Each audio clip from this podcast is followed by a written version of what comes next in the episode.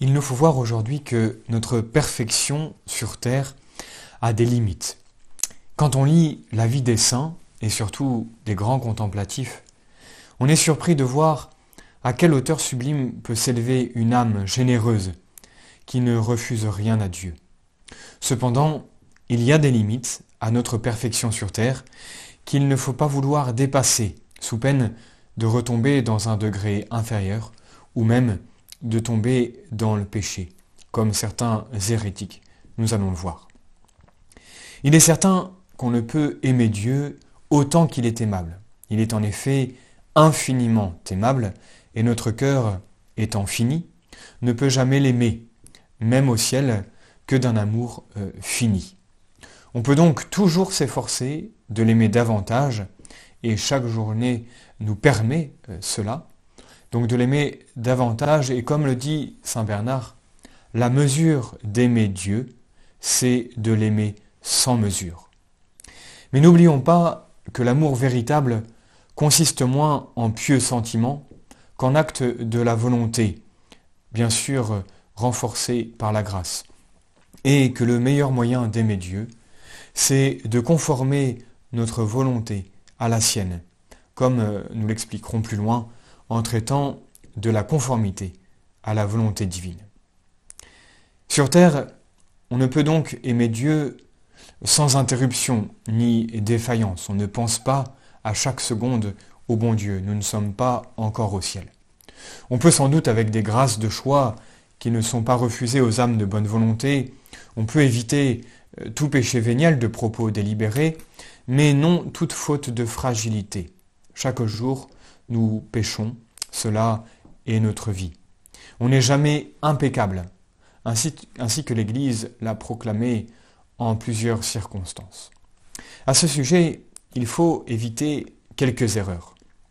Au Moyen Âge, les Bégards avaient prétendu que l'homme, en la vie présente, est capable d'acquérir un tel degré de perfection qu'il devienne tout à fait impeccable et ne puisse plus croître en grâce.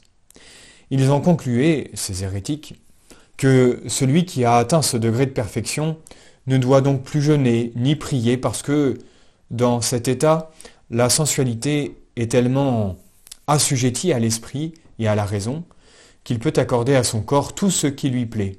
Il n'est plus obligé d'observer les préceptes de l'Église, ni d'obéir aux hommes, ni même d'exercer les actes des vertus, ce qui est réservé aux hommes imparfaits. On voit bien sûr l'absurdité de cette théorie. Ce sont là bien sûr des doctrines très dangereuses qui en fait aboutissent, à l'immoralité. Quand on se croit impeccable et qu'on n'exerce plus les vertus, on est bientôt la proie des passions les plus basses, évidemment. C'est ce qui arriva aux Bégards, et c'est pour ça que le Concile de Vienne les condamna avec raison en 1311. Au XVIIe siècle, une autre erreur, Molino renouvelle donc un peu la même, erreur, enseignant que par la contemplation acquise, on arrive à un tel degré de perfection qu'on ne commet plus de péché ni mortel ni véniel. Mais il montra trop bien par son exemple qu'avec des maximes qui semblent si élevées, on n'est que trop exposé à tomber dans des désordres scandaleux. Il fut donc justement condamné par Innocent XI en 1687. Il faut donc bien sûr, rester plus que modeste et toujours songer à nous corriger des fautes de propos délibérés et à diminuer le nombre des fautes de fragilité. Sur Terre, on le disait tout à l'heure, euh, on ne peut aimer Dieu constamment ou même euh, habituellement, d'un amour parfaitement pur et désintéressé, qui exclut tout acte d'espérance à quelque degré de perfection qu'on soit arrivé, on est obligé de faire de temps en temps des actes d'espérance. On ne peut donc, d'une façon absolue, rester indifférent à son salut. J'aime Dieu pour lui-même, bien sûr, mais aussi parce que je sais qu'il fait mon bonheur déjà ici-bas et qu'il fera mon bonheur éternel. C'est ça l'espérance. On peut bien sûr faire quelquefois des actes d'amour pur, sans aucun retour sur soi, comme nous le montre Sainte Thérèse d'Avila, par exemple. Citons-la. Si je vous aime, Seigneur, ce n'est point pour le ciel que vous m'avez promis. Si je crains de vous offenser, ce n'est point pour l'enfer dont je serai menacé. Ce qui m'attire vers vous, Seigneur, c'est vous, c'est vous seul. C'est de vous voir cloué sur la croix, le corps meurtri, dans les angoisses de la mort. Et votre amour s'est tellement emparé de mon cœur que, alors même qu'il n'y aurait point de ciel, je vous aimerai. Lors même qu'il n'y aurait point d'enfer, je vous craindrai. Voilà un bel exemple d'amour pur. Habituellement, il y a dans notre amour de Dieu un mélange donc d'amour pur et d'amour d'espérance, c'est-à-dire d'aimer Dieu, mais aussi parce que il fait mon propre bonheur. Ce qui veut dire que voilà, nous aimons Dieu et, et pour lui-même, parce qu'il est infiniment bon, mais aussi parce qu'il est la source de notre bonheur. Ces deux motifs ne s'excluent pas, puisque Dieu a voulu qu'en l'aimant et en le glorifiant, nous trouvions notre bonheur sur cette terre, puis au ciel. Ne nous inquiétons donc pas de ce mélange, et en pensant au ciel, disons-nous seulement que notre bonheur consistera à posséder Dieu, à le voir, à l'aimer et à le glorifier pour toujours. Alors, le désir et l'espérance du ciel n'empêchent pas que le motif qui prédomine à notre amour, c'est bien l'amour de Dieu, proprement dit. Alors, en conclusion de ces quelques mots, euh, amour et sacrifice, voilà toute la perfection chrétienne. Or, avec la grâce de Dieu, qui ne peut réaliser cette double condition, qui est l'amour et le sacrifice?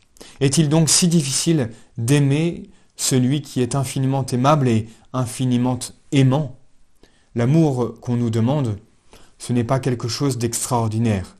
C'est l'amour de dévouement, c'est le don de soi, c'est en particulier la conformité à la volonté de Dieu. C'est ce qui fait dire à euh, Psychari, à la fin de son recueil, de son livre Voyage d'un centurion, alors qu'il vient de se convertir dans le désert, alors qu'il vient de réciter le Notre Père, il finit avec cette phrase Mes seigneurs, est-il donc si facile de vous aimer?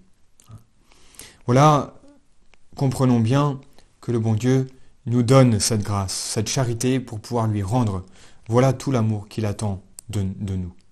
Vouloir aimer, c'est donc aimer. Observer les commandements de Dieu, observer les commandements pour Dieu, c'est aimer. Être fidèle à sa prière, c'est aimer. Remplir ses devoirs d'État pour plaire à Dieu, c'est encore aimer. Bien plus, se reposer, prendre ses repas, rendre visite à un ami dans les mêmes intentions que de plaire à Dieu, tout cela c'est aimer. Rendre service au prochain pour Dieu, c'est encore et toujours aimer le Seigneur. Il est donc rien de plus facile avec la grâce de Dieu que de pratiquer constamment la divine charité et par là même d'avancer sans cesse vers la perfection. Sans doute, bien sûr, le sacrifice paraît euh, plus pénible, mais on ne nous demande pas de l'aimer pour lui-même. Il suffit de l'aimer pour Dieu, ou en d'autres termes de comprendre que sur terre, on ne peut aimer Dieu sans renoncer à ce qui est un obstacle à son amour. Alors le sacrifice devient d'abord tolérable et bientôt aimable. Est-ce qu'une mère, par exemple, qui passe de longues nuits au chevet d'un fils malade, n'accepte pas joyeusement ses fatigues quand elle a l'espoir et surtout la certitude de lui sauver la vie? Or, nous avons, nous, non seulement l'espoir, mais la certitude de plaire à Dieu, de, procurer sa gloire, et en même temps de sauver notre âme, lorsque par amour pour Dieu, nous nous imposons les sacrifices qu'il réclame. Et n'avons-nous pas, pour nous soutenir bien sûr, les exemples des saints et plus encore, l'exemple de Jésus, ainsi que ses secours? N'a-t-il pas souffert autant et plus que nous pour glorifier son Père et sauver nos âmes? Écoutons ce que nous dit l'imitation du Christ. Dans la croix est le salut. Dans la croix, la vie, dans la croix est la protection contre nos ennemis. Et dans la croix se trouve une douceur toute céleste. Alors, hâtons-nous d'avancer par la voie du sacrifice et de l'amour vers la perfection, puisque c'est pour nous une obligation. Le ciel en est le prix.